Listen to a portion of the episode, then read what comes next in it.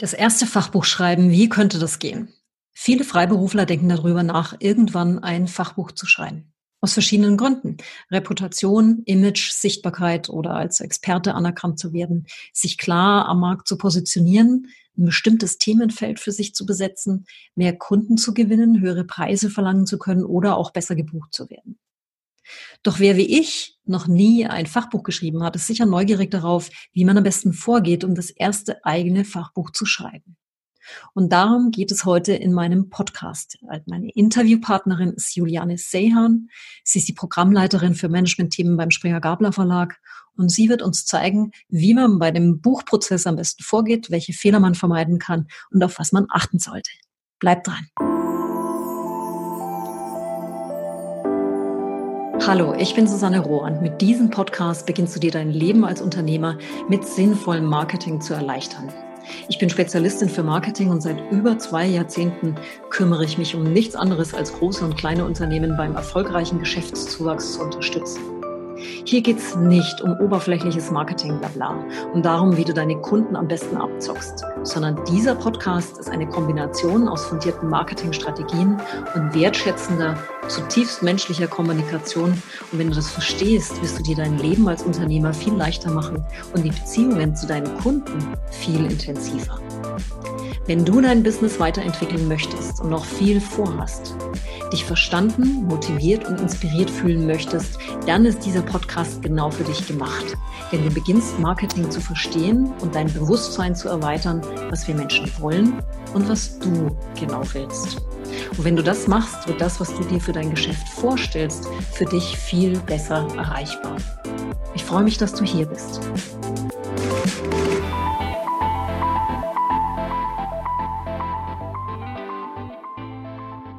Ich sehe viele Angebote im Netz von Buchcoaches, die einem zum ersten eigenen Buch verhelfen, indem sie ein Buch-Exposé schreiben oder den Kontakt zu relevanten Verlagen herstellen oder eben auch von Ghostwritern, die einem die komplette Schreibarbeit abnehmen, bis hin zum Self-Publishing, also dass man sein Buch selbst über Amazon drucken und vermarkten kann. Nur wie ist das beste Vorgehen, wenn man sein eigenes Buch schreiben möchte und welche Möglichkeiten gibt's? Das habe ich mich lang gefragt und ich habe das große Glück, diese Frage nämlich heute mit Juliane Seehan zu diskutieren. Sie ist die Programmleiterin für Management-Themen beim Springer Gabler Verlag. Herzlich willkommen, liebe Juliane. Hallo, liebe Susanne, grüß dich. Also vielen Dank, dass du dir die Zeit nimmst, um mit mir heute über Bücher zu sprechen. Wir beide sind ja Teammitglieder in einem Online-Mastermind da bin ich mhm. total glücklich drüber, liebe Johanne. Super, ja. Und wir treffen uns alle vier Wochen, um über bestimmte Business-Themen zu sprechen und uns auszutauschen. Das eigene Buch war das Thema des letzten Masterminds. Und weil es so spannend für mich war, möchte ich das gerne auch mit meiner Community teilen, denn viele Spezialisten, Fachleute und Experten liebäugeln irgendwann auch mit dem eigenen Buch. Mhm. Und ähm, liebe Juliane, magst du uns erklären, wie der Buchprozess denn so grundsätzlich vonstatten geht? Ja, total gerne. Also ähm, vielleicht ein Wort äh, vorab oder einen Satz vorab. Ähm, ich rede natürlich immer aus der Fachwelt, also sprich, ich rede immer von Non-Fiction-Büchern, wenn man so will, also mhm. Fachbüchern, Ratgebern, Sachbüchern. Ähm, wer jetzt sich mit dem Gedanken trägt, einen, einen Roman zu schreiben oder ein Kinderbuch, ähm, da sind Sachen ähnlich, aber äh, der muss sich dann vielleicht nochmal woanders ähm, äh, Rat holen. Ähm, mhm. Genau, aber jetzt so in unserem äh, Non-Fiction-Bereich ist der Prozess eigentlich immer relativ ähnlich. Also am Anfang steht natürlich immer die Buchidee. Auch das ist sehr unterschiedlich, wie die zustande kommt. Manchmal hat ein potenzieller Autor eine Idee und wendet sich an uns als Verlag. Manchmal haben auch wir als Verlag eine Idee und suchen dafür gezielt einen Autor. Also auch das kommt vor, dass wir sagen, wir wollen mal was machen zum Thema Social Media Recruiting. Mhm. Und ähm, dann suchen wir eben gezielt jemanden, wer kennt sich damit aus und sprechen dann eben auch aktiv Leute an. Genau, also die Buchidee, würde ich mal sagen, steht so quasi am Anfang.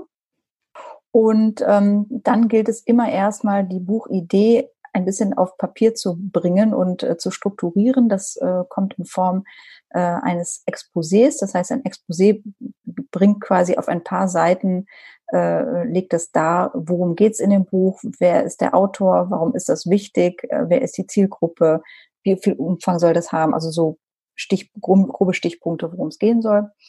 Und das ist eigentlich immer die Basis für das Gespräch mit dem Verlag. Dann geht eben die Verlagssuche los, äh, können wir vielleicht gleich mal ein bisschen ausführlicher drüber reden.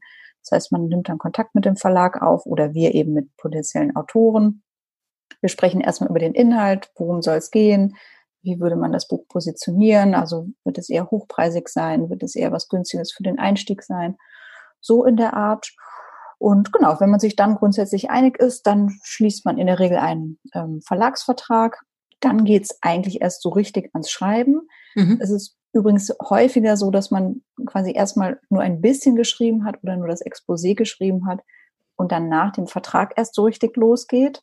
Also das heißt nicht, dass ich zu Hause schon mein Buch schreibe und es dir dann hinschickt, theoretisch, sondern. Genau, genau. Also das kann man auch machen. Das ist jetzt nicht grundsätzlich komplett verkehrt. Ich würde immer aber ein bisschen davon abraten, einfach weil der Verlag natürlich dann kommen könnte und sagen könnte, ja, wir wünschen uns das aber so oder wir wollen einen Aspekt vielleicht noch mehr reinbringen oder so. Das muss man natürlich nicht machen. Mhm. Aber wenn man es mit dem Verlag zusammen macht, dann hat man ja in der Regel auch so ein bisschen einen Sparringspartner, äh, der mit einem das dann auch ein bisschen noch zusammen entwickelt. Ja, ähm, also wie gesagt, es ist nicht falsch, aber ähm, ich würde erstmal, wenn man grundsätzlich eine Idee hat, worum es gehen sollte, dann würde ich mal erstmal auf einen Verlag zugehen und ähm, mit den Leuten aus dem Programm und mit den Lektorinnen und Lektoren erstmal sprechen. Mhm. Und wie finde ich heraus, welcher Verlag der passende wäre? Also die, mein bester Tipp dazu ist eigentlich immer ganz klassisch in die Buchhandlung mal gehen mhm. und wirklich mal gucken, wo denke ich, würde mein Buch da stehen. Also würde ich jetzt zum Beispiel in die, die Business Management äh, Ratgeber-Ecke gehen, dann kann ich da einfach mal gucken, was für andere Bücher von anderen Verlagen stehen da wie sehen die aus, wie sind die geschrieben, kenne ich vielleicht den einen oder anderen Autor oder vielleicht auch, was habe ich für Bücher zu Hause, die ich gut finde und würde ich mich dort in dem Umfeld sehen. Das kann man natürlich auch online machen, ne? also auch Online-Verlagsprogramme einfach mal ein bisschen durchschauen, um so ein Gefühl zu kriegen. Also auch wirklich, würde ich mich dort als Autor wohlfühlen? Ist das so, sag mal, sind die eher so sehr locker unterwegs als mhm. Verlag? Mhm. Sind die sehr fachlich? wirklich so ein bisschen so ein Gespür entwickeln. Und das ist, das klingt so ein bisschen banal, aber also es gibt doch immer mal wieder Leute, wo man merkt, die haben wissen, also haben eigentlich gar nicht mal auf die Verlagswebsite oder so geguckt. Mhm. Da würde ich schon empfehlen, mal einmal kurz, man muss das ja nicht auswendig lernen, aber mal einmal ein paar Minuten draufschauen und gucken, ja, sehe ich mich dort oder nicht. Ja. Mhm. Genau, dann, also wie gesagt, dann, wenn man einen Verlag gefunden hat und man ist sich sogar einig, hat einen Vertrag geschlossen, dann äh, geht es so richtig ans Schreiben. Ähm, während des Schreibprozesses ist man in der Regel auch immer im Austausch miteinander. Und äh, ja, irgendwann kommt das finale Manuskript. Ähm, also ich mache jetzt wirklich mal einen ganz groben Schnelllauf. Ne? Na klar. Schnelldurchlauf. Ähm, irgendwann wird das Manuskript abgegeben, dann prüfen wir im Verlag, ist das so, wie wir das vereinbart haben? Ist das ausführlich genug? Ist es zu ausführlich? beides kommt vor. Ja, ähm, ist inhaltlich das drin, was wir uns vorgestellt haben, was muss noch gemacht werden, Lektorat, Korrektur ähm, und so weiter. Genau, dann geben wir das Ganze in einen Satz. Das heißt, dann wird der sogenannte Umbruch erstellt, also der Seitenumbruch. Genau, nach dieser eben Korrektur- und Lektoratsschleife. Das sieht der Autor dann immer noch mal. Also ein Autor sieht immer noch mal den gesetzten Text. Also ich kenne keinen Verlag, bei dem das anders ist. Mhm. Das heißt, da sieht man nochmal, wo sind jetzt die Abbildungen, ähm, läuft alles rund, ähm, sind die Überschriften alle okay. Ähm, wenn man jetzt nochmal Änderungen hätte, mhm. wäre das jetzt sozusagen der letzte Moment, um nochmal was zu ändern. Sagen wir so, man macht sich beim Verlag immer relativ beliebt, wenn die Änderungen dann nicht mehr so ganz umfangreich sind. Also es kommt immer mal wieder vor, ein Autor sieht den gesetzten Text und merkt dann, oh, eigentlich wollte ich doch alles ganz anders schreiben und ich stelle jetzt nochmal die ganzen Kapitel um und so. Ist nicht so gut, ja. Dann muss natürlich alles nochmal neu gesetzt werden. Ähm, aber es gibt natürlich manchmal was, man hat was vergessen, es hat sich rechtlich was geändert in der Zwischenzeit. Das ist dann der Moment, um das nochmal einzupflegen. Und dann geht das so ein bisschen Ping-Pong-mäßig hin und her zwischen Verlag und Autor oder Autorin natürlich. Und ähm, irgendwann gibt es dann sozusagen eine Fassung, wo alle Beteiligten sagen, das ist jetzt gut zum Druck. Und dann wird, also wie ein äh, Herausgeber von mir mal so schön gesagt hat, dann äh, drücken wir das Knöpfchen mhm. und äh, das Buch geht in den Druck. Und bei Springer ist es zum Beispiel so, wenn das Knöpfchen gedrückt wird, dann erscheint das E-Book quasi dann sofort. Mhm. Und dann geht das Buch in Druck und das gedruckte Buch kommt dann so drei, vier Wochen später ungefähr, ist das im Handel und beim Autor. Mhm. Genau, und dann ist es draußen, dann findet es hoffentlich viele Leserinnen und Leser und wird ganz viel besprochen und empfohlen und es wird getwittert und ähm, dann geht das Ganze so seinen Weg. Das vielleicht mal so als ersten Schnelldurchlauf. Ja, das hört sich sehr geschmeidig an.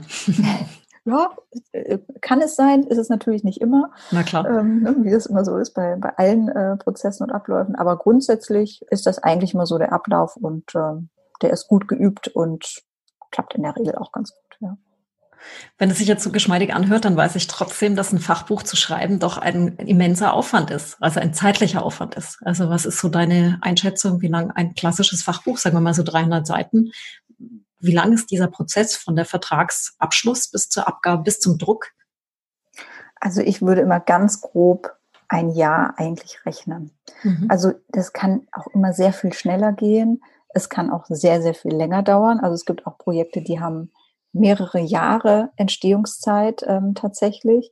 Und beides ist auch in Ordnung. Ich würde immer, also zu einem Jahr würde ich immer so als grobe Faustformel rechnen, einfach weil wir wissen, wie das bei uns allen ist. Also ähm, sag mal, gerade unsere Autoren, die sind in der Regel ja nicht hauptberuflich Autorinnen und Autoren, sondern die sind noch irgendwie Coaches oder Berater oder ne, haben selber Unternehmen, haben selber ja. eben auch Kunden. Das heißt, es kann immer auch mal was dazwischen kommen. Und man unterschätzt auch oft, wie langwierig tatsächlich das Schreiben ist. Also ich muss selber sagen, ich habe wirklich den allergrößten Respekt davor.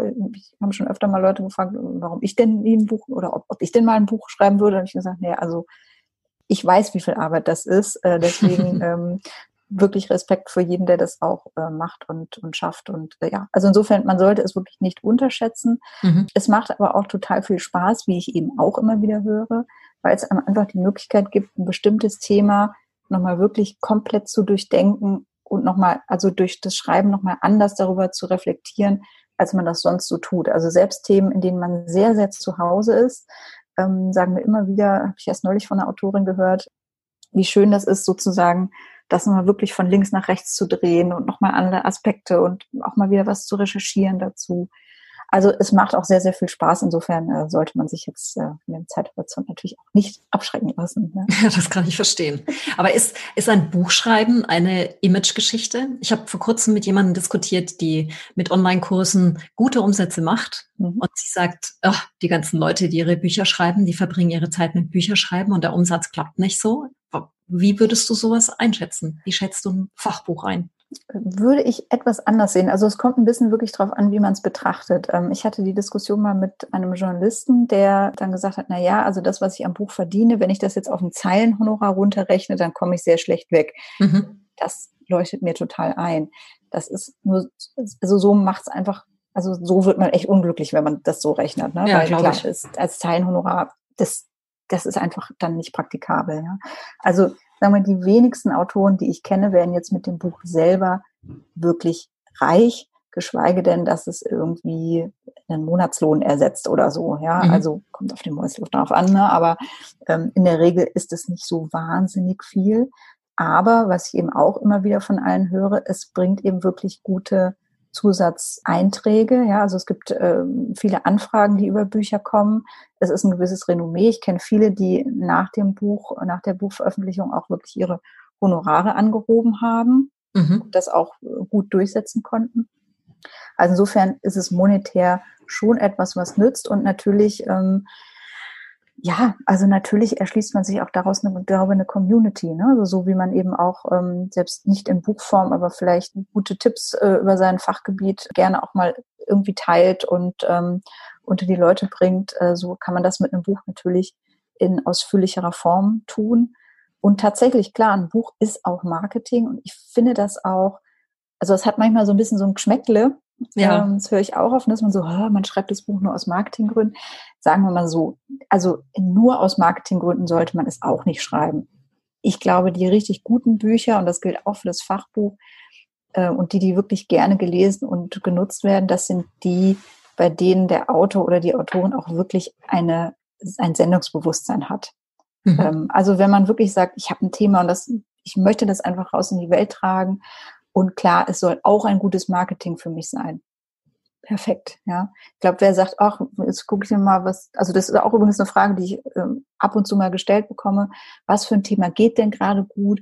Worüber sollte ich denn schreiben? Das äh, ist ja aus Marketingzwecken dann das Beste. Und da sage ich immer, das kann ich Ihnen nicht sagen, weil ich kann natürlich sagen, welche Themen gerade nachgefragt werden oder so. Ne? Aber wenn das nicht ein Thema ist, für das man selber brennt, dann wird man erstens wirklich total genervt sein von dieser langen Schreibzeit, weil es ist Aufwand. Und man wird es nie so mit Herzblut und Inbrunst vermitteln, wie das jemand tut, der sagt, also ich brenne für dieses Thema und ich möchte, dass das jeder hört. Deswegen, man sollte sich wirklich Zeit nehmen, das eigene Thema gut zu finden und wirklich zu sagen, wo, worüber möchte ich wirklich schreiben. Und dann ist es automatisch auch ein gutes Marketing. Und dann finde ich wiederum, ist wirklich kein Geschmäckle daran, weil so wie gutes Marketing an sich, jetzt unabhängig vom Buch, ähm, ist ja auch einfach ein Sichtbarmachen von dem, was ich gut kann und was ich zu bieten habe. Und da ist ja auch nichts Geschmäcklerisches dran. Ne? Also, absolut, absolut. Und ich glaube, ähm, es funktioniert auch nur so, wenn man eine Botschaft hat ja. und nicht erst eine Botschaft entwickelt aufgrund von der erwarteten Nachfrage. Also ja, das ist, genau. finde ich, ein übler also Ansatz. Nicht so, ne, genau, nicht plattes Verkaufen. Also nee. damit wird ja Marketing oft verwechselt, ja? ja. Also dass man sagt, es geht hier jetzt nur um Kohle und Abschluss und verkaufen, verkaufen, verkaufen. Das soll es natürlich nicht sein und das soll natürlich auch das Buch nicht unterstützen, sondern es soll wirklich quasi ein, ein Ausweis dessen sein, womit man sich beschäftigt und ein Ausweis der eigenen Haltung. Und dann finde ich, ist es vollkommen legitim, wenn das eben auch zum eigenen Marketing verwendet wird. Das gar nichts dagegen zu sagen. Ja. Nein, ich finde es zum Beispiel ein ganz, ganz tolles Tool, weil wenn das Buch inhaltsreich ist, und da gibt es mhm. ja diverse Unterschiede, wenn ich jetzt mir diese ganzen Self-Publishing-Verlage angucke oder die ganzen Bücher, die selbst ähm, produziert wurden, ich merke immer klar einen großen Qualitätsunterschied. Und es gibt Bücher, die zwar im Self-Publishing ähm, vermarktet werden, die auch inhaltsreich sind, aber es ist trotzdem nochmal eine andere Haptik. Es ist ein anderes Lesevergnügen. Es ist eine andere Zeilenabstand. Das sind alles so Dinge, die ich ja als Leser nutze und die ich, die ich mag oder nicht mag oder ablehne. Das sind alles so mhm. Überlegungen, die natürlich auch strategischer Natur sind, die ich mir ausdenken kann, wie ich mein Buch verfasse, schreibe, vermarkte. Ja. Und dadurch, dass wir ja schon mal drüber gesprochen haben, über das mhm. Thema in unserem Mastermind, habe ich auch mal recherchiert, welche Verlage denn so für mich interessant sind. Oder wenn ich mal ein Buch schreiben würde, wer könnte das sein? Und ich habe mir ganz viele Fachbücher nochmal bestellt. Und mir ist aufgefallen, dass es einige Fachbücher gibt, die sind trotz, trotz der Fülle, trotz der Zeilen so oberflächlich, dass ich damit als Nutzer, als praktischer Nutzer gar nichts anfangen kann. Mhm. Und das ist auch nochmal spannend zu sehen, wenn man so die Fachbuchwelt durchleuchtet, zu gucken, wer schreibt denn wirklich praxisnah, wer kommt wirklich auf den Punkt oder wer wiederholt nur irgendwelche Plattitüden, die ich so und so überall bekomme. Ja. Das finde ich super spannend. Absolut. Und da, ähm, also vielleicht ein Satz dazu, da kommt ja. natürlich dann auch der Verlag ins Spiel, das auch richtig zu verpacken. Ne? Also das, das ist für uns eben auch wichtig, dass wir zum Beispiel im Marketingtext auch ganz klar machen, ist das jetzt ein Buch für Einsteiger? Oh ja. Wenn wir einen groben Blick, Überblick verschaffen wollen. Ist das ein Buch, was sich vor allem an Mittelständler zum Beispiel richtet, die vielleicht eine andere, ein anderen, anderes Bedürfnis haben bei einem bestimmten Thema als zum Beispiel jemand, der im Konzern was äh, macht, ja. ja. Oder ist das eben wirklich für Spezialisten? Und das kann man natürlich durch den Text, das kann man auch durch einen, einen Preis klar machen, durch Titel. Und das ist einfach wirklich sehr wichtig, ne? dass man nicht alles nennt, was weiß ich, Social Media Grundlagen oder so. Mhm. Ne, ähm, das kann eben auch dieses und jenes sein, sondern dass man eben wirklich genau sagt, für den Einstieg äh, im HR, im KMU oder so. Ja. Mhm, mhm. ja klar, das ist wie beim klassischen Marketingstrategie auch.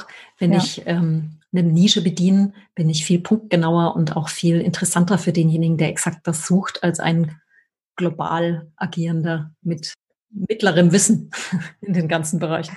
Das ist immer, wenn ähm, wir bei den Autoren und Autoren abfragen, wer ist die Zielgruppe, dann ist es immer nicht so ratsam zu sagen, eigentlich jeder, ähm, weil es ist erstens bei einem Fachbuch sehr selten, also ich kenne, glaube ich, kein Fachbuch, was wirklich für jeden, jeden, jeden ist. Mhm. Und es ist auch nicht schlimm zu sagen, es ist überhaupt nicht für jeden, sondern, weiß nicht, mein Buch richtet sich vielleicht nur an das Top-Management gezielt in weiß ich nicht, ne, den ja. im, im Konzern ab so und so viel tausend Mitarbeiter oder so. Mhm.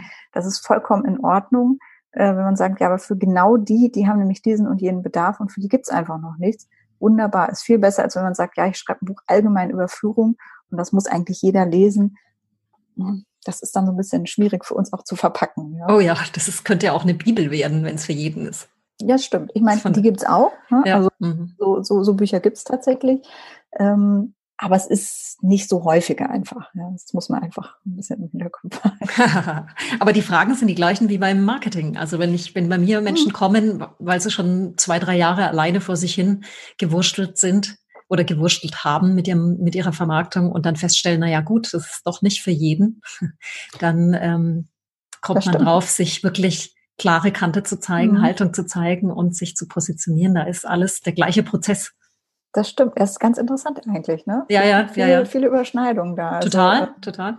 Ich finde es auch interessant, wenn man ein Exposé schreibt, habe ich erfahren, mhm. gibt es ja bestimmte Fragen, nach denen ich gehe. Also welche Botschaft habe ich? Also du wirst mir gleich noch ein bisschen mehr erzählen, mhm. aber im Endeffekt ist es nichts anderes, wie ich im Marketing vorgehe. Wenn ich mit einem Coach oder mit einem Führungs äh, Trainer oder mit einem Experten rede, die müssen sich ja klar positionieren. Die brauchen eine bestimmte Methode, wie sie arbeiten. Das ist ein mhm. bestimmtes Vorgehen. Das könnte schon die Inhaltsangabe sein, theoretisch für ein Buch. Mhm. Und ich muss sehr genau wissen, wen ich von meiner Kundenliste runterschmeiß und wen ich am liebsten drauf haben möchte. Und genauso mhm. geht man ja beim Exposé auch vor, oder? Genau. Ne? Also tatsächlich sollte man sich wirklich überlegen, also nicht nur, klar, also klar geht es ja auch darum, was soll eigentlich der Inhalt meines Buches sein, aber ich finde wirklich gerade dieses zu überlegen, für wen schreibe ich das eigentlich, ist ganz, ganz wichtig. Und ich, also ich rate immer dazu, wirklich dieses Exposé verfassen. Ähm, Teil dessen ist meistens auch, dass man eine kurze Gliederung des Buches macht. Lieber dort sehr viel Aufwand reinzustecken, weil der Aufwand lohnt nach hinten raus. Also ähm, das ist im Prinzip das Gerüst für das eigene Buch, was man dort schafft. Mhm. Und das muss nicht in Stein gemeißelt sein. Auch der Verlag kommt hinterher nicht und sagt, Moment, das war aber doch im Exposé anders. Ne, dass wenn da sich da Kleinigkeiten ändern oder so, oder man sagt, ja, ein Kapitel habe ich doch jetzt rausgeschmissen, das ist alles gut. Nur ähm, man gibt im Prinzip seine Idee und seinen Gedanken Struktur dadurch und ich rate wirklich dazu, sich dafür auch ein bisschen Zeit zu nehmen. Also auch das kommt nicht häufig, aber es kommt ab und zu mal vor, dass Leute sagen, ja, das, ah, das Exposé das ist auch so ein bisschen nervig und so. Ich kann das auch echt sehr gut verstehen. Ja. Ich habe Ihnen das doch jetzt alles am Telefon erzählt und da wissen Sie doch jetzt eigentlich, worum es geht. Das ist immer so ein bisschen schwierig, weil also erstens selbst wenn ich das verstanden habe, ich muss vielleicht auch mit dem Exposé, vielleicht mit jemandem aus dem Marketing mal sprechen oder, mhm. ne, also ich brauche das einfach auch als Arbeitsgrundlage, das ist das eine. Und das andere ist eben wirklich, es dient nicht nur mir im Verlag, sondern es dient auch demjenigen, der das Buch verfasst tatsächlich. Ja, das mhm. ist wirklich eine Gedächtnisstütze. Und genau, also ich mache mir da eben, man sollte sich da Gedanken machen, für wen schreibt man das Buch, ähm, was ist das Besondere an diesem Buch, also wirklich auch ein USP. Mhm zu formulieren.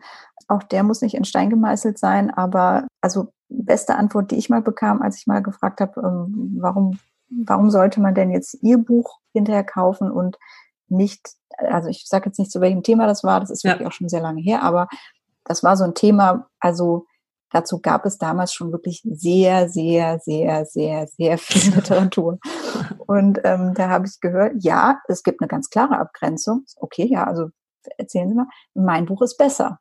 Ah, schön. Gut, okay. das glaube ich sogar. Also ne, gar, kein, gar kein Problem, nur das kann ich natürlich schlecht in so einen Marketingtext schreiben. Ne? Hier jetzt endlich mal ein gutes Buch dazu. Nicht so schön. Ja. Also so, das wäre dann schon gut zu sagen. Ähm, und der USP kann zum Beispiel auch sein, dass man ein Thema anders aufbereitet. Ja, also man muss jetzt auch nicht immer das, das Feld komplett neu bestellen. Man mhm. könnte auch sagen, das Thema ist vielleicht hinreichend bekannt, aber ich habe es hier nochmal aufbereitet in Form von, was weiß ich, die wichtigsten Fragen und Antworten zu dem Thema. Mhm.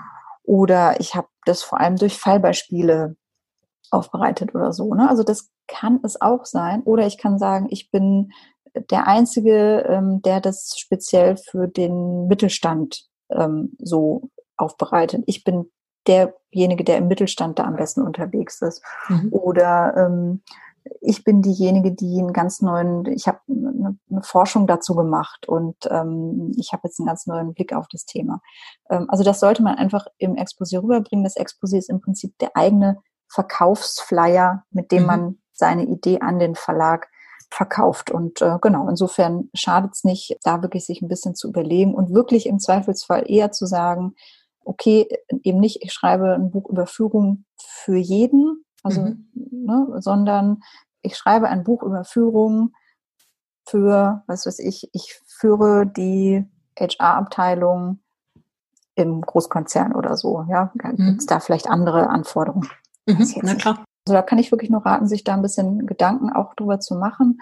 Und äh, weil du vorhin das Thema äh, Ghostwriter angesprochen hattest, es gibt übrigens auch Leute, die nur in Anführungsstrichen beim Exposé auch helfen, also die einem helfen, diese Fragen zu stellen.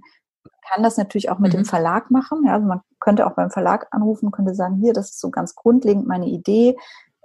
Ich schwanke so ein bisschen, das oder das zu machen. Was würden Sie mir raten? Also ich hatte mal einen sehr schönen Austausch ähm, mit einem Autor, der ähm, hatte so viele Ideen, äh, dass wir wirklich uns mal hingesetzt haben und gesagt haben, okay, ähm, wir können auch einfach eine Priorisierung machen. Mit welcher Idee würde man denn jetzt anfangen? Und im Endeffekt haben wir dann überlegt, was ist denn sein USP als Coach und Trainer? Und mhm. daraus, das war dann eigentlich, als wir das hatten, da haben wir dann gesagt, ja, okay, dann kommt eigentlich nur Buchidee äh, äh, drei in Frage, weil das dazu einfach am besten passt. Und ähm, genau, also insofern auch da sollte man sich nicht scheuen, vielleicht mal eine Idee einfach, kann man auch mal nach hinten schieben. Ne? Man kann ja auch, mhm. die meisten sagen nach dem ersten Buch, oh, es war so anstrengend, ich schreibe nie wieder eins. Und fast alle kommen dann nach, sagen wir mal, zwei Monate nach Veröffentlichung und sagen, ich habe eigentlich doch jetzt eine neue Idee und ich glaube, ich möchte das jetzt doch wieder machen und so. Ja. Sind das alles begnadete ähm, Autoren, Schreiberlinge oder gibt es auch Menschen, die einfach sagen, okay, es, ist, es geht mir um mein Fachwissen, was ich weitergebe? Das gibt es auch tatsächlich. Also, ähm, also es, es gibt so verschiedene Abstufungen. Ne? Es gibt den Fall, ich habe gutes Fachwissen, aber ich kann es vielleicht einfach nicht so gut verschriftlichen. Eben auch dafür gibt es dann zum Beispiel Ghostwriter, ja, oder man könnte eben auch ja, so eine Art Schreibschule machen oder so. Das machen jetzt im, so in diesem Fachbereich Fachbuchbereich eigentlich die wenigsten. Also Ghostwriter kommt dann schon öfter vor. Das ist auch total legitim, das zu machen. Ähm, es gibt aber auch zum Beispiel Leute, ähm, die irgendwann feststellen, nee, ich glaube, ich bin einfach kein Autor. Also es hat auch mal jemand zu mir gesagt, mhm. da waren wir länger im Gespräch und irgendwann hat er gesagt, wissen Sie, ich glaube, ich bin einfach kein Autor. so, es, also ich finde das eine total angenehme, gute Selbsteinschätzung. Und ich meine, es muss ja auch nicht jeder Autor sein. Also wir freuen uns natürlich nee. über jeden, der mhm. das äh, machen möchte. Aber es ist ja auch in Ordnung. Und ähm, ich meine, fließt ja auch nicht jeder sein Bart selbst. Ja, also es ist auch okay. Genau. Ja? Also dafür gibt es ja auch Leute, die das machen. Und ähm, mhm. genau, insofern, nee, tatsächlich ist es auch nicht so einfach, wirklich dann eben das, das Fachwissen so auszubreiten auf 200 Seiten. Insofern kommt das manchmal auch raus, ne? dass man merkt, ich bin vielleicht kein Buchautor, mhm. aber ich mhm. bin vielleicht dafür ein guter Blogautor oder ich kann vielleicht einen guten Artikel dazu verfassen. Oder ich merke, das liegt mir alles nicht, aber ähm, ich mache dafür einen super Podcast zum Beispiel. Ne? Oder ich, ich, ja. ich finde eine andere Form, wie ich mein Wissen unter die Leute bringe. Das ist ja auch total in Ordnung. Oder vielleicht kann ich in einem anderen Buch einen Beitrag schreiben. Ne? Wir machen auch viele Herausgeberwerke. Ähm, und ähm, ne, also wo ein Herausgeber einfach sozusagen das Wissen kuratiert und eben verschiedene mhm. Experten mhm. sucht. Mhm. Und da können wir natürlich auch sagen, ich schreibe mal so einen 15-Seiten-Beitrag und probiere das erstmal. Ähm, und wenn ich dann merke, ach, das hat mir Spaß gebracht und ähm, dann kann ich mich ja selber mal dran versuchen. Ja? Könnte auch eine Form sein. Mhm. Ich habe eh den Eindruck, dass durch die ganze Bloggerei die Leute schon so ein bisschen vor, vorgebildet sind, was das Schreiben angeht und es auch viel, viel leichter fällt. Wenn ich jetzt nur mal bei, bei mir sehe, noch vor acht Jahren, wenn ich getextet habe, war das eine andere Qualität wie jetzt. Jetzt fällt es mir viel, viel leichter. Und ähm, jetzt gibt's ja auch zum Beispiel kleine mhm. Bücher. Mhm. Es gibt ja bei Springer Gabler mhm. die Essentials, hast du mir erzählt, und ähm, oder auch man kennt die 30 genau, Minuten Bücher. Ja. Und dann sind da ja wie viel? 40.000 Zeichen oder wie war das? Äh, bei uns sind es, bei den Essentials sind es 90.000 Zeichen oder es sind so 40 Seiten ganz grob im, im DIN A5-Format. Mhm. Und genau, ich habe es jetzt, also es gibt ja mehrere solcher Reihen, eben zum Beispiel die 30 Minuten oder es gibt die Haufe Taschenguides. Ich habe da jetzt die Zeichen nie ausgezählt, aber ich glaube, das wird ungefähr gleich sein, vielleicht sogar noch ein bisschen weniger. Ähm, sprich, genau, da gibt es eben auch wirklich ähm, kurze Formate, die, die auch ganz schön sind, die auch also wirklich von, also gerne angenommen werden, auch gerade von Autorinnen und Autoren, ähm, wobei das oft auch ein bisschen ein, also es klingt immer einfacher, ne? Also man denkt dann so, ah oh, ja, Mensch, 40 Seiten, das das kriege ich ja hin. Ähm, und viele stellen dann fest, es ist gar nicht so leicht wie gedacht, weil es eben auch bedeutet, dass man sich eben wirklich auch beschränken muss. Mhm. Ne? Also so dieses, äh, heute habe ich keine Zeit, heute schreibe ich einen ähm, langen Brief. Ne? Also es ist manchmal einfacher, genau. äh, einfach ne, on and on and on und dann, ach ja Gott, zehn Seiten mehr oder weniger, das kommt jetzt nicht so drauf an. Und wenn man aber weiß, ich muss mich beschränken, also es gibt viele, die dann hinterher feststellen, oh, äh, mein Buch wird jetzt eigentlich zu lang und dann heben wir es halt doch noch ins normale Programm okay. und machen doch kein Essentials draus, mhm. kein Essential draus. Ähm, genau, insofern, das muss man einfach ein bisschen wissen, aber es eignet sich natürlich sehr gut, um, sagen wir mal, entweder einen kurzen Überblick, so einen Einstieg ins Thema zu geben, wo man wirklich mhm. sagt, jetzt von der Zielgruppe her gedacht, ich möchte mir vielleicht, ähm, sagen wir so, ne, auf der viel beschworenen Zugfahrt von Köln nach Berlin oder so, möchte ich mir mal einen Eindruck verschaffen, ich möchte mich mal einlesen in ein bestimmtes Thema, ähm, dann ist es dafür gut geeignet oder aber für ein sehr, sehr spitzes Thema. Mhm. Also wenn ich jetzt wirklich ein, ein ganz, ganz äh, spitzes Thema habe oder ein sehr, ja, also ein gutes Beispiel aus der, der jüngsten Vergangenheit ist gar nicht mal so spitz, aber eben wirklich ein, ein, ein kleines Thema aus dem Unterthema aus dem Bereich Recruiting ähm, ist das Thema Google for Jobs. Mhm. Das wurde in Deutschland ausgerollt und der Autor, der Henna Knabenreich, hat dann gesagt, ja, ich kenne mich da eigentlich echt gut aus, ich blog dazu ganz viel. Ähm, ich kann dazu relativ zügig ein Buch verfassen, was dann eben aktuell auf Deutschland zugeschnitten ist. Und ähm, genau, das haben wir dann im letzten Jahr, das muss ich mir überlegen, doch im letzten Jahr veröffentlicht. Und mhm. ähm, genau, das ist zum Beispiel ein super Essentials-Thema, weil im, im Essential-Format funktioniert das auch sehr gut. Ich behaupte mal, nicht jeder würde dazu jetzt ein 300-Seiten-Buch lesen, mhm. aber alle wollten irgendwie wissen, ah, was ist das jetzt, worum geht's da? Komm, das ist nicht so umfangreich, es ist auch nicht so teuer äh, dann lese ich mich darüber mal ein. Ja. Ja, besonders ist das eine absehbare Zeit, um da ein kleines Fachwissen sich anzueignen. Das finde ich ziemlich praktisch. Genau. Ich, ne? ich habe ja die Erfahrung gemacht mit, mit einem 30-Minuten-Buch zum Thema Elevator Pitch. Das war für mich zu oberflächlich. Da, mhm. da bin ich nicht angedockt. Da denke ich mir, schade um mein Geld, meine Zeit, die ich investiert habe. Da lese ich lieber was Tieferes. Mhm. Aber bei dem Thema kann ich mir sehr gut vorstellen, dass es ein richtig schöner, schöner Ergänzung ist für jemanden, der in kurzer Zeit da reinlesen will und Wissen sich aneignen möchte. Ja, genau. Mhm. Ja, dann, du hattest wahrscheinlich zu viel Vorwissen sozusagen, ne? Wahrscheinlich. Ist klar, es ist mein Fachgebiet und dann kann ich, ist mir das dann ein bisschen zu platt. Ja, ne? insofern wahrscheinlich jemand, der nicht aus dem Marketing kommt oder irgendwie gesagt, ja, Elevator Pitch habe ich irgendwie immer mal was von gehört. Was ist das denn so? Das kann gut sein. Ne? Hätte da vielleicht dann mehr äh, rausgenommen. Ne? Aber klar, ja. dann liegt es natürlich ein bisschen dran zu, zu zeigen, für wen soll dieses Buch sein? Ja, soll das für mhm. den Einstieg sein oder ähm, ist es auch was für Leute mit Vorwissen? Das muss man mhm. dann einfach möglichst gut verpacken. Ja. ja, das stimmt. Das ist wichtig zu beschreiben. Ist dann jetzt ein unbekannter Autor also ist das überhaupt interessant für einen renommierten Verlag oder muss der unbekannte Autor, so wie ich es wäre, muss der zum Self-Publishing gehen? Ähm, nee, der muss nicht unbedingt zum Self-Publishing gehen. Also ich würde da immer so ein bisschen versuchen zu, zu eruieren, was heißt eigentlich unbekannt. Ja? Also es gibt ja unbekannt im Buchhandel, ähm, dass man vielleicht noch kein Buch veröffentlicht hat. Mhm. Ähm, aber wenn man sagt, ich bin eben in meiner Community und in meiner Zielgruppe sehr gut vernetzt, dann kann das durchaus interessant sein. Ja, also erstens denke ich immer, irgendwie muss man ja mal anfangen. Ja. Also äh, woher, woher soll man irgendwie bekannt sein, wenn man auch nicht die Chance dazu bekommt? Und dann würde man einfach, also würden wir zum Beispiel einfach immer gucken, eben, ist das jemand, der aber eine Community hat?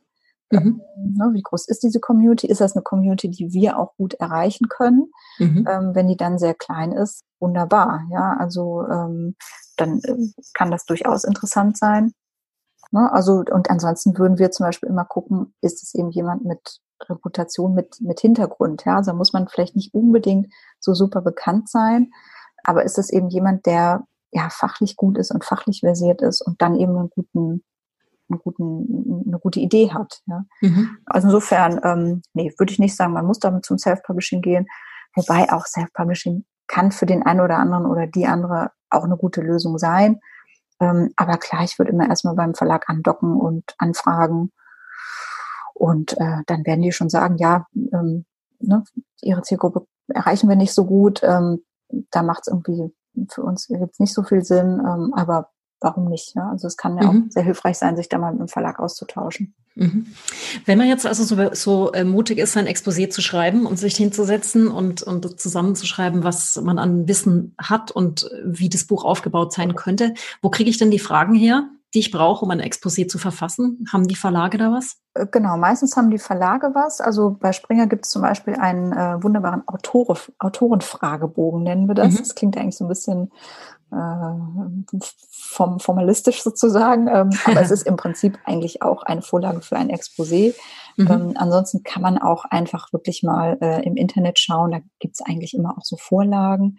Viele Verlage haben auch eine grobe Vorlage, die man entweder herunterladen kann oder die geben eine grobe Struktur vor. Also dass sie sagen, mhm. bitte beantworten Sie in dem Exposé, ähm, wer sind Sie, was ist Ihre Vita, worum soll es gehen, ähm, wie soll die Gliederung aussehen, was ist der USP. Also manche geben einem das so ein bisschen vor ähm, und man muss das, also so kenne ich es zumindest eigentlich auch nicht für jeden Verlag wieder anders machen sondern wenn man so grob diese Fragen beantwortet hat, dann muss man das jetzt nicht nochmal in eine andere Form bringen. Also bei uns zum Beispiel gibt es diesen Autorenfragebogen. Wenn jemand aber sagt, ich habe jetzt schon in Word äh, mein Exposé verfasst und es hat vielleicht eine bisschen andere Struktur, dann sage ich mal, ja, schicken Sie das einfach mal. Und wenn mir mhm. noch eine Frage fehlt, mhm. dann kann ich das ja noch abfragen. Also wenn ich hinterher sage, wir fragen aber immer auch nochmal ab, was ich, wir fragen zum Beispiel ab, wie viele Abbildungen sind geplant. Mhm, okay. Ist manchmal schwer zu sagen am Anfang, aber vielleicht sagt jemand, das ist für uns eben schon ein Unterschied in der Kalkulation. Sagt jemand, ich habe gar keine Abbildung oder sagt jemand, oh, es soll ein sehr reich bebildertes Buch werden, ich habe etwa 500 Abbildungen, die auch alle farbig sein müssen, dann müssen, entsteht so ein anderes Bild im Kopf. Das müssen wir ja. einfach wissen. Und eben sowas kann ich ja im Zweifelsfall noch abfragen. Also insofern grobe Struktur da sich wirklich eine Vorlage suchen, ähm, wie gesagt, gerne auch unseren Autorenfragebogen nutzen und äh, daraus ein eigenes Exposé basteln, wenn man das möchte. Und damit ist man eigentlich dann immer ganz gut, ganz gut beraten. Mhm. Was sind denn die renommierten Verlage, Fachbuchverlage in Deutschland? Welche gehören denn da dazu? Ich kann natürlich aus, äh, vor allem aus Wirtschaftssicht sagen, ähm, ja, also klar, jetzt, ich arbeite für den Springer Verlag, deswegen würde mir natürlich mal als erstes der Springer Verlag einfallen. Kann ich verstehen. Ähm, äh, also unsere Wirtschaftssparte ist ja Springer Gabler. Dann gibt's natürlich noch äh, den Campus Verlag, ähm, es gibt den Haufe Verlag, es gibt Schiffer Pöschel. Jetzt muss ich echt aufpassen, weil garantiert vergesse ich jetzt auch irgendwie, wenn ich jetzt aufzähle. Also die Kollegen mögen es mir ähm, nicht nachtragen. Es gibt den Wiley Verlag, es gibt Murmann, es gibt Gabal, es gibt Econ. Genau, Redline habe ich noch. Redline, genau, Redline Finanzbuch. Campus. Campus, genau, Campus. Hab ich, Campus habe ich gesagt. Ne? Campus. Ne? Campus, auch schöner Verlag. Habe ich auch mal gearbeitet, deswegen ich da auch noch große Sympathien. Und äh, ja, also generell muss man sagen, die, das ist ganz schön an der Verlagsbranche. Ähm, es ist eine sehr kollegiale Branche. Ähm, und äh, ja, also man kennt sich in der Regel ähm, hier und da.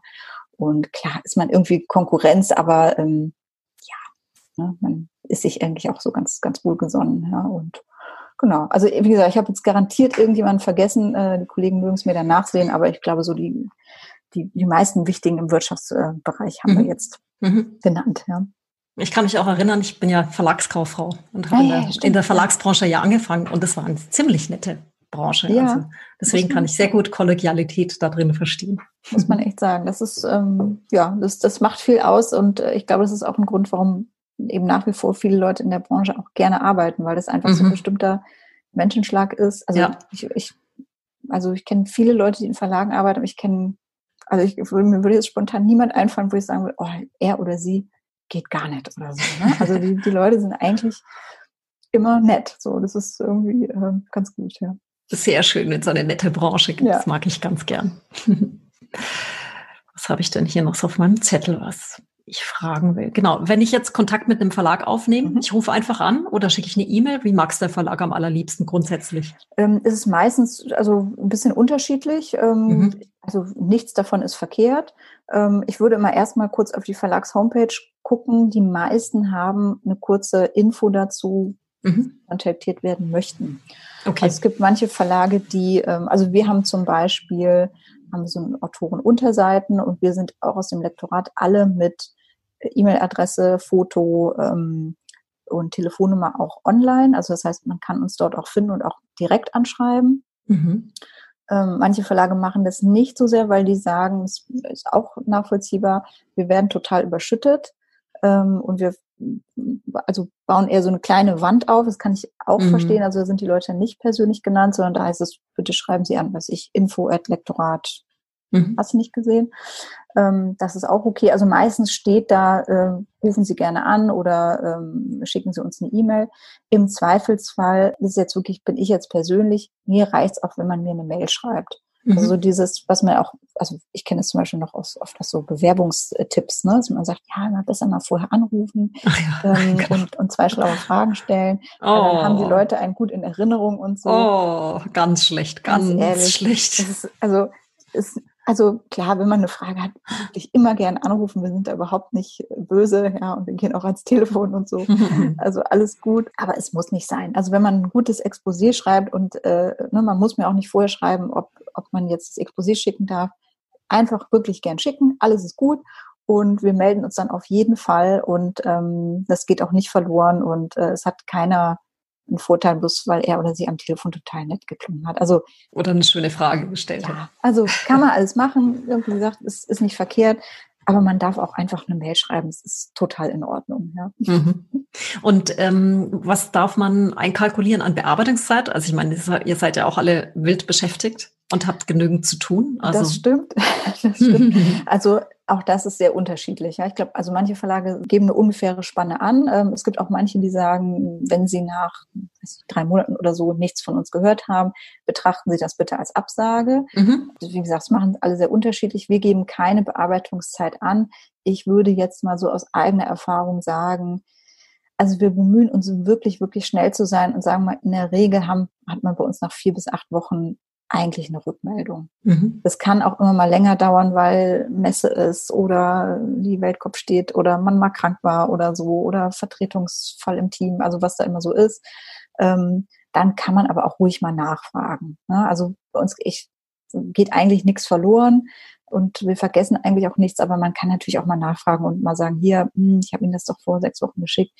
Wie sieht's denn aus? Ähm, brauchen Sie noch vier Wochen oder also dass man so ein bisschen so ein Gefühl kriegt, ja, weil mhm. das ist einfach, ich verstehe das auch total, weil ich meine, ne, als als Autor, als Autorin, man hat sich da sein Herz äh, aus, der, aus dem Leib geschrieben quasi und dieses Exposé so ganz hoffnungsvoll abgeschickt und dann schmeißt man das so in einen luftleeren Raum und nichts kommt zurück. Das muss echt super frustrierend sein. Das kann ich total gut verstehen. Äh, ich bitte wirklich da immer ein bisschen um Verständnis, weil eben bei uns geht ganz gut viel ein und wir kommen manchmal einfach nicht dazu, das sofort zu machen. Aber wir bemühen uns wirklich, also zumindest schnell mal kurz zurückzuschreiben, hier ist angekommen, vielen Dank. Ich kümmere mich oder Kollegin XY meldet sich oder so, dass man so ein bisschen weiß, ähm, wie geht's jetzt weiter. Ja, weil mhm. das ist, glaube ich, auch wie beim Bewerben, wenn man irgendwo sich hin bewirbt und dann hört man nichts, ist auch doof. Ja, ist eine schlechte, ist eine schlechte Customer Experience oder Author ja, Experience, wenn man in dem Fall so will. Ja, ja genau. Man kommt auf wilde Gedanken in der Zwischenzeit. Ja. Was glaubst du, für wen ist genau das Richtige, eigentlich im Selbstverlag zu veröffentlichen? Ähm, ich glaube, es ist zum Beispiel dann das Richtige, wenn man selbst super genaue Vorstellungen davon hat, wie das alles sein soll. Also wenn man wirklich sagt, ähm, ich weiß eigentlich genau, wie ich das vermarkten will. Ich weiß genau, mhm. wie der Titel sein soll. Ich will, weiß genau, wie das Cover aussehen soll. Ich, also auch da äh, Beispiel aus dem Berufsalltag. Ich hatte mal einen Anruf von einem Autor, der dann also wirklich beim Erstgespräch, äh, noch bevor wir überhaupt wussten, worum, worum geht's so richtig, der dann wissen wollte, welches Papier wir verwenden und er wollte so eine gewisse, ganz bestimmte Eierschalenfarbe. Also es ist kein, okay. wirklich nicht übertrieben, sondern ich möchte so ein ganz bestimmtes Eierschalenfarbenes Papier. Ich sage, sorry, also ich wirklich, ich will Ihnen nicht zu nahe treten, aber wenn Sie es so genau wissen, das ist total in Ordnung. Nur äh, ich glaube, wir können sie dann nicht glücklich machen, ne? weil wir haben mhm. bestimmte Papier, Standardpapiere, die wir halt verwenden. Ich kann die natürlich vorher mal zeigen, aber also wir können jetzt nicht wegen einem Projekt sagen, oh, da nehmen wir aber jetzt bestimmtes Papier in dem Fall ist bei uns zumindest nicht möglich. Mhm. Und ich finde, es ist dann total legitim, auch zu sagen, ich habe eine super genaue Vorstellung davon, ich habe eigentlich keine Lust, an irgendeinem Punkt davon abzurücken. dann ist es auch total okay zu sagen, ich mache das einfach selber. Ne? Weil dann ist echt die Frage, wofür braucht man dann ehrlicherweise den Verlag? Ne? Weil dann wird man eher ein bisschen genervt sein, wenn der Verlag dann kommt und sagt, ja, unsere Cover sehen aber so aus. Oder wir wollen aber, dass der Titel so und so formuliert wird. Oder unser Marketingtext möchten wir aber so und so formulieren. Ne? Also man hat dann eben einen Partner mit allen Vor- und Nachteilen. Das heißt, man hat aber auch jemanden, der mit einem mitquatscht. Mhm, was so. ja durchaus gut sein kann bei einem Buch. Genau. Weil ne? oftmals ne? ist man halt doch so ein bisschen verfahren mit seiner eigenen Sichtweise und äh, ja. verliert die Neutralität.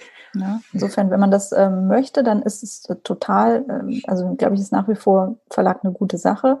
Aber wenn man selber wirklich einfach sagt, ich weiß eigentlich ganz genau, wie ich das machen will, dann ist es total legitim, das, äh, das selbst zu machen. Und ähm, mhm. ja, finde find da auch nichts Verkehrtes dran. Also ähm, es ist nicht so, dass ich alle äh, potenziellen Autoren reihenweise jetzt zu den Self-Publishern schicke, aber ich bin da auch ehrlich. Also ich finde, wenn man im Gespräch jetzt merkt, hm, ne, nach dem Motto, der, sie müssten sich verbiegen und wir müssten uns total verbiegen, dann ist ein bisschen die Frage, wie glücklich werden dann alle Seiten hinterher damit. Mhm. Ja, dann finde ich, lieber sagen, okay, das ist das, was wir anbieten können. Schön, wenn das für sie passt. Und wenn es so gar nicht passt, dann kann, also entweder heißt es dann, es passt beim anderen Verlag besser, auch das gibt's ja, oder es heißt eben wirklich, man, man kann es auch gut selber machen. Und das ist mhm. dann auch in Ordnung, ja. Was ist denn eigentlich, wenn man jetzt wirklich einen Vertrag hat mit einem Verlag und das Buch wird publiziert? Was passiert an PR? Also ich meine, es wird nicht, hast du mir erklärt, die FAZ mit einer einseitigen Anzeige mhm. spielt, was ich durchaus verstehen kann, genau. In der Regel nicht. ich meine, muss man echt sagen, ist ja nicht so, als würden wir das nicht gerne machen. Ja, mhm. also ähm, äh, da soll es an uns nicht liegen. Das ist einfach tatsächlich eine Budgetfrage und eben auch, also sagen wir, würden, würde es sich lohnen für ja. teures Geld, äh, sorry, Kollegen von der FAZ, aber würde es sich lohnen, für teures Geld in der FAZ eine ganzseitige Anzeige zu schalten, dann würden wir das ganz sicher tun. Mhm. Nur in der Regel lohnt es eben nicht so sehr. Ähm, ja, also was wird gemacht? Das, auch das ist sehr unterschiedlich. Also es ist, hängt wirklich ab vom Verlag. Es hängt auch davon ab, wie das Buch positioniert ist und welche Zielgruppe man daran anspricht. Also je, je populärer ein Buch ist, desto mehr kann man natürlich auch allgemeine Presse machen. Also wenn man jetzt allgemein über Networking oder wie finde ich meinen Traumjob, mhm. zum Beispiel mhm. auch einige Bücher. Ne? Das ist natürlich mhm. ein Thema, was viele Leute umtreibt. So, da kann man natürlich einfach auch ein bisschen mehr tun, als wenn man jetzt sagt, wir machen ein Buch über die GGMBH oder so. Ne? Das mhm. ist natürlich eine sehr, sehr äh, spezielle Zielgruppe dann.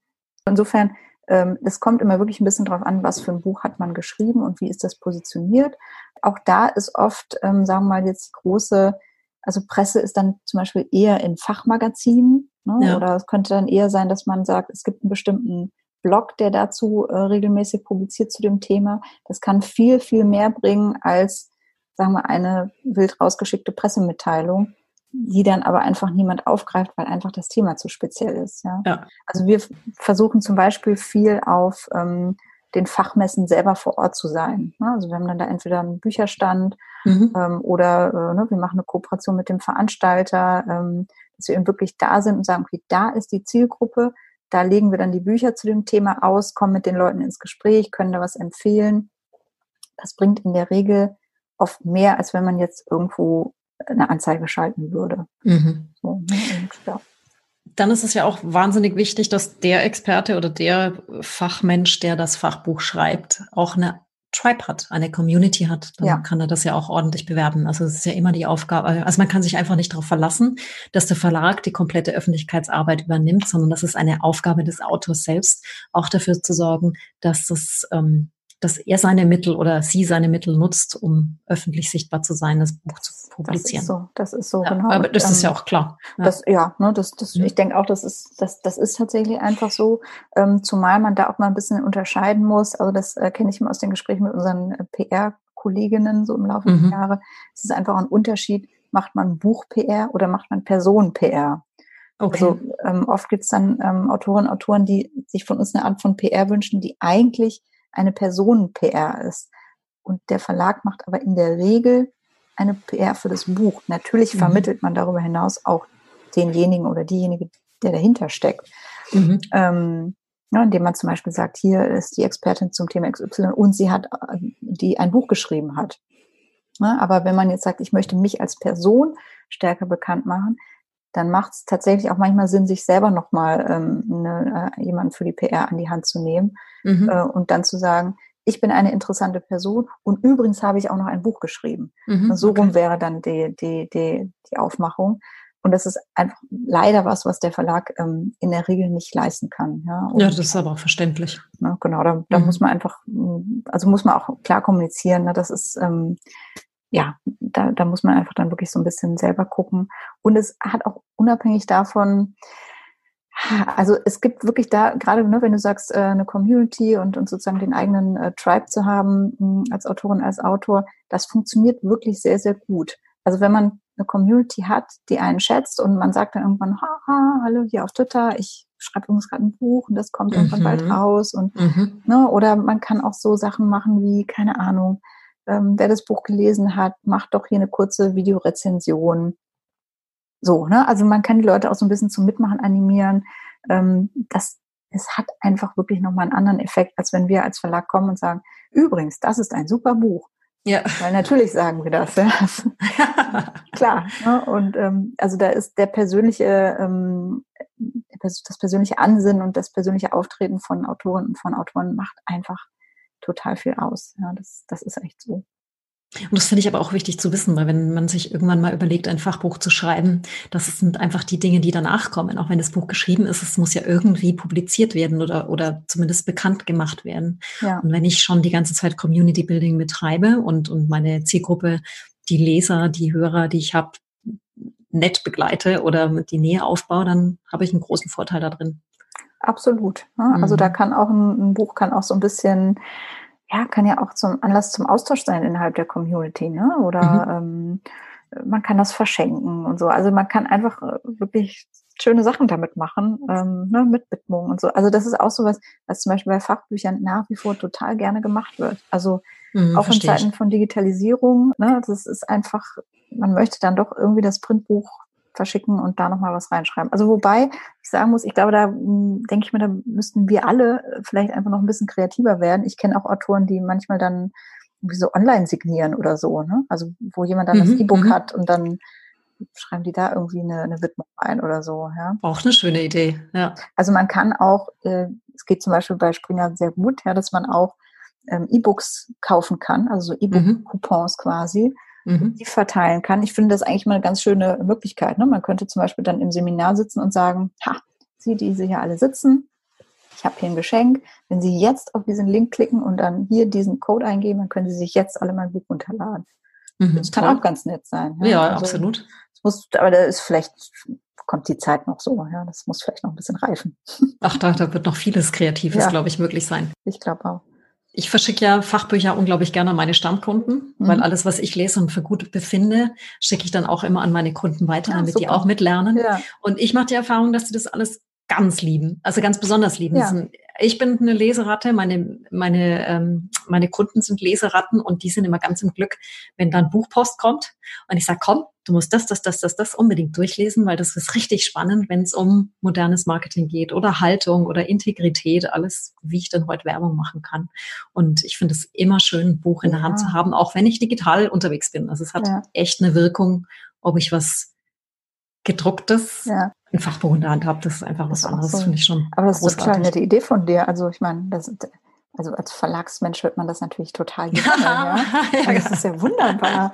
Nein, das mache ich total gern. Ich mache immer Buchpakete. Ich kaufe oh, Bücher, wenn ich eins habe. Das, ja. Jetzt magst du mich noch mehr. Klar. Dann schicke ich immer rum Bücher rum. Das ist voll gut. richtig cool. Liebt ja. es. Ja, ich find, also ich finde ja auch, also ich muss auch sagen, privat ähm, verschenke ich auch fast nur Bücher. Also sind da nicht immer Fachbücher zugegebenermaßen, mhm. aber ich finde, also das sage ich wirklich aus äh, tiefster Überzeugung, ein Buch ist immer ein gutes Geschenk. Es gibt ja. auch für jeden ein gutes Buch. Es kann ja auch ein sich Bildband sein oder ja absolut ne, whatever. Also ja. es ist wirklich Bücher sind einfach eine gute Sache. Ja, das mal also zu sagen. Ja. Ist nicht vergleichbar mit Blumen und Rotwein, nein. Nee, und auch nicht so vergänglich, ja. Also ja, und genau, genau. da tatsächlich auch in Sachen Marketing äh, finde ich immer, ne, also wenn man überlegt, äh, wenn man jetzt ein Buch geschenkt bekommt, das schmeißt man auch in der Regel nicht weg. Ja. Also jeder kennt das, ne? So, so Flyer, so schön wie die sind, hm, Das ne? ist Irgendwann Querfahrerin. Mhm. versch- verschwinden die. Ja. Aber alles, was halt irgendwie einen Wert hat, äh, und sei es irgendwie der Google-Schreiber, der total toll schreibt, ähm, da Mhm. kennt man das ja auch, ne? Und ein Buch, glaube, bestellt sich jeder Zweifelsfall halt ins Regal, ja. Aber das, das Mhm. tust du ja irgendwie nicht in den Müll. Also Nee, gar nicht. Also es hat einen ganz hohen Wert. Ja. Fand ich ziemlich spannend, war mir nicht so ganz bewusst, bevor Mhm. ich die ersten losgeschickt habe. ja, ja, also insofern ist es wirklich Mhm. ein kreativer ähm, Einsatz, das auch mal mit Büchern von anderen sozusagen zu machen. Ne? Also Ja, absolut. Auch ich finde auch wichtig, das zu honorieren, was andere an, an tollen Texten schreiben. Was hältst du, wenn jemand ein Ghost, also wenn ein Ghostwriter ein komplettes Buch schreibt? Ähm, finde ich total okay. Mhm. Ehrlich gesagt, ich frage mich da manchmal, wie hoch ist eigentlich die Dunkelziffer? Das würde mich jetzt auch mal interessieren, ganz ich, ehrlich. Ich weiß das ja nicht immer. Also ich, Ja. ich, ich weiß das schon oft. Ja, also äh, oft sind die Autoren da ganz transparent. Ich finde da auch überhaupt nichts dagegen einzuwenden. Aber ich weiß das natürlich nicht. Ne? Also es kann Mhm. natürlich nicht mal sein, dass ähm, ich was auf den Tisch kriege und das ist geghostet worden und ich, ich weiß davon gar nichts. Ähm, aber sagen wir so, jetzt ohne die Dunkelziffer ähm, zu kennen, ähm, kommt es nicht so super häufig vor, aber eben auch nicht so selten. Ich Mhm. finde das total in Ordnung. Ähm, sagen wir, oder andersrum, es kann sogar auch einen großen Vorteil haben für uns als Verlag. Ähm, weil sagen wir, also wenn ich jetzt mit einem Autor oder mit einer Autorin zum ersten Mal zusammenarbeite und er oder sie hat vielleicht noch nichts veröffentlicht, dann ist das natürlich auch für mich ein bisschen eine Blackbox. Ne? Also Mhm, die andere klar. Seite auch, weiß man auch nicht, wie ist es jetzt so mit dem Verlag Ja. und mit der Juliane Sehan und so. Ähm, aber ich weiß natürlich auch nicht, was ich da kriege. Wenn ich jetzt aber höre, ich arbeite mit der Ghostwriterin XY zusammen und die kenne ich und ich weiß genau, was die schreibt, das hat immer Hand und Fuß, ist es für mich als Verlag also durchaus eher äh, was Positives. Ja? Also Ja. ich würde nicht damit hinterm Berg halten und ich finde es auch wirklich legitim, weil das höre ich eben auch oft von, von Ghostwritern. Es gibt einfach Leute, die sagen, ich habe, also ich meine, dass ich was Spannendes zu sagen habe, nur ich bin einfach wirklich kein Autor, ne, um darauf Mhm. nochmal zurückzukommen. Ich kann es einfach nicht gut verschriftlichen. Mhm. Auch einfach jemand, der das für mich schreibt und, und in diese Struktur bringt. Ähm, oder vielleicht auch, ich habe einfach keine Zeit. Ja, das ist auch oft ein Mhm, ja. Thema. Ähm, und das ist, ich finde das total legitim und total in Ordnung. Ja, also soll man wirklich ruhig machen. Ja. Ja. Klingt plausibel. Ja, kann ich echt nur empfehlen. Und also alle Ghostwriterinnen, ich kenne auch ein paar Ghostwriter, sind Mhm. alles auch total nette und gute Leute. Und ähm, vielleicht noch ein Tipp dazu, wenn man überlegt, sich einen Ghostwriter zu suchen. Ich finde, auch da kommt es sehr darauf an, kommt man gut miteinander klar. Mhm, Weil das ist was ja. echt sehr, sehr Persönliches. Man arbeitet sehr eng und sehr lang zusammen. Da man muss irgendwie ein Gefühl haben, finde ich, dass die andere Seite versteht, wie man tickt. Das kann ich ganz, ganz gut nachvollziehen. Das Ja, ist, glaube ich, auch bei der Auswahl des Verlages dann auch immens Ja. wichtig, wie die Chemie stimmt. Ne? Das ist Mhm. auch, ähm, glaube ich auch, also es ist, das ist einfach so. Ne? Also wenn, wenn ich mit jemandem gut kann, äh, dann entsteht daraus einfach doch immer noch mal ein bisschen mehr. Ja? Das ist einfach bei Das jeder ist- guten Arbeitsbeziehung so. ja, das ist in den Beratungen mit meinen Kunden genau das Gleiche. Ja. Also entweder verstehen wir uns blind und Ja. vertrauen uns und dann wird auch meistens das Beste rauskommen. Ja, Das ist, ne? das ist ja, aber es ist wertvoll, ja. Mhm. Ja, ja. Gibt es noch irgendwas, was ich vergessen habe zu fragen? Ich bin jetzt hier mit meinem Fragenkatalog fast durch, bis auf die häufigsten Fehler, irgendeinen wilden Fehler von einem jungen Autor, den man echt, auf den man wirklich verzichten kann. Mm. Ah, ist jetzt, ich will natürlich da die Leute jetzt auch nicht an den.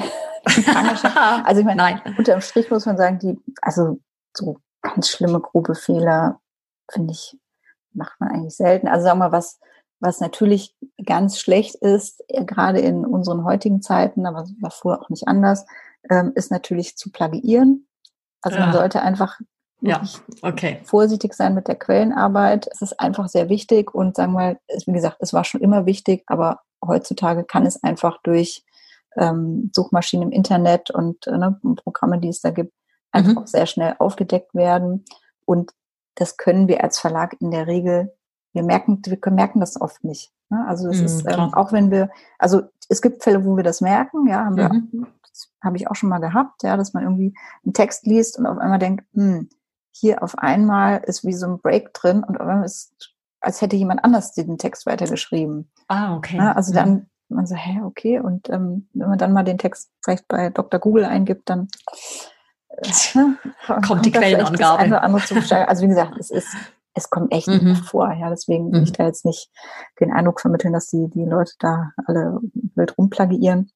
Man muss es nur einfach, also sagen wir auch, wenn man mhm. besten Wissen und Gewissen arbeitet, muss man es einfach im Hinterkopf behalten und ähm, ja, im Zweifelsfall zum Beispiel bei uns mal abfragen. Wir haben dazu auch Infoblätter, äh, die wir dann auch rausgeben, ähm, worauf man achten muss oder wie eine gute Zitation auch aussieht. Mhm. mhm. Das ist so eine Sache. Ansonsten, ja, also ich würde immer raten, also einfach offen bleiben, wirklich äh, nachfragen, ähm, sich einfach aufs Gespräch einlassen mit dem Verlag.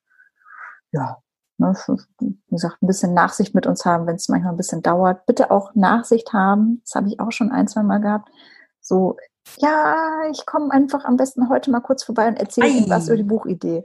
Ei, ja, ja, okay. okay. Und ich meine, das ist so, oh, ich treffe mich wirklich total gerne mit Leuten. Also ich bin wirklich gar nicht so, dass ich ähm, da allein in meinem Kämmerlein sitzen muss. Nur ich habe, also leider sieht mein Arbeitsalltag das nicht vor. Zeit dafür habe. So, ne, also wenn man irgendwie ein Projekt zusammen macht, dann versuche ich bei vielen Autoren schon, dass man sich mal mindestens einmal mal persönlich auch trifft also ich halte da nicht hinterm Berg oder so. Aber so, also bitte dann auch nicht böse sein, weil echt nicht immer Zeit dafür. Ne? Und das, glaube ich, kann jeder verstehen. Ja, ne, und insofern, äh, ja, aber so, so grobe Fehler würde ich erstmal sagen. Ja, erstmal offen bleiben und ähm, uns ruhig löchern am Anfang und mhm. viele Fragen stellen und wir beantworten das dann alles und äh, dann gucken wir, ob es passt und man was zusammen machen kann. Ja. Super cool. Ich danke dir ganz, ganz herzlich, liebe Juliane. Sehr gerne. Der Einblick in die Fachbuchwelt, die Produktion ja. oder die, die, diesen ganzen Prozess die, des Fachbuches zu erstellen, ist sicherlich für viele hilfreich, da ein bisschen was da zu wissen. Und ich bin dankbar, dass du mir so viel beantwortet hast. Sehr gerne. Und ähm, ganz, ganz lieben Dank dir. Unbedingt gerne und äh, ja, hat Spaß gemacht, mit dir darüber zu sprechen. Ja, spannend. Danke dir. Danke. Herzlichen Dank, dass du dir diesen Podcast komplett angehört hast. Wenn du ein Mensch bist, der anderen gerne weiterhilft, dann teile das doch bitte mit deinen Freunden. Denn wenn du etwas für dich mitnimmst, dann werden sie das sicher auch. Bitte teile es auch über deine Social-Media-Kanäle und wenn du Fragen hast, ich bin hier, um weiterzuhelfen. Du kannst mir Fragen mailen an info.susannerohr.de und ich nehme deine Frage vielleicht für eine zukünftige Podcast-Folge. Und wenn du inspirierende Inhalte wie diese täglich haben willst, dann verbinde dich mit mir auf Instagram. Mein Instagram-Name lautet Susanne Rohr. Und zuletzt habe ich noch eine persönliche Bitte.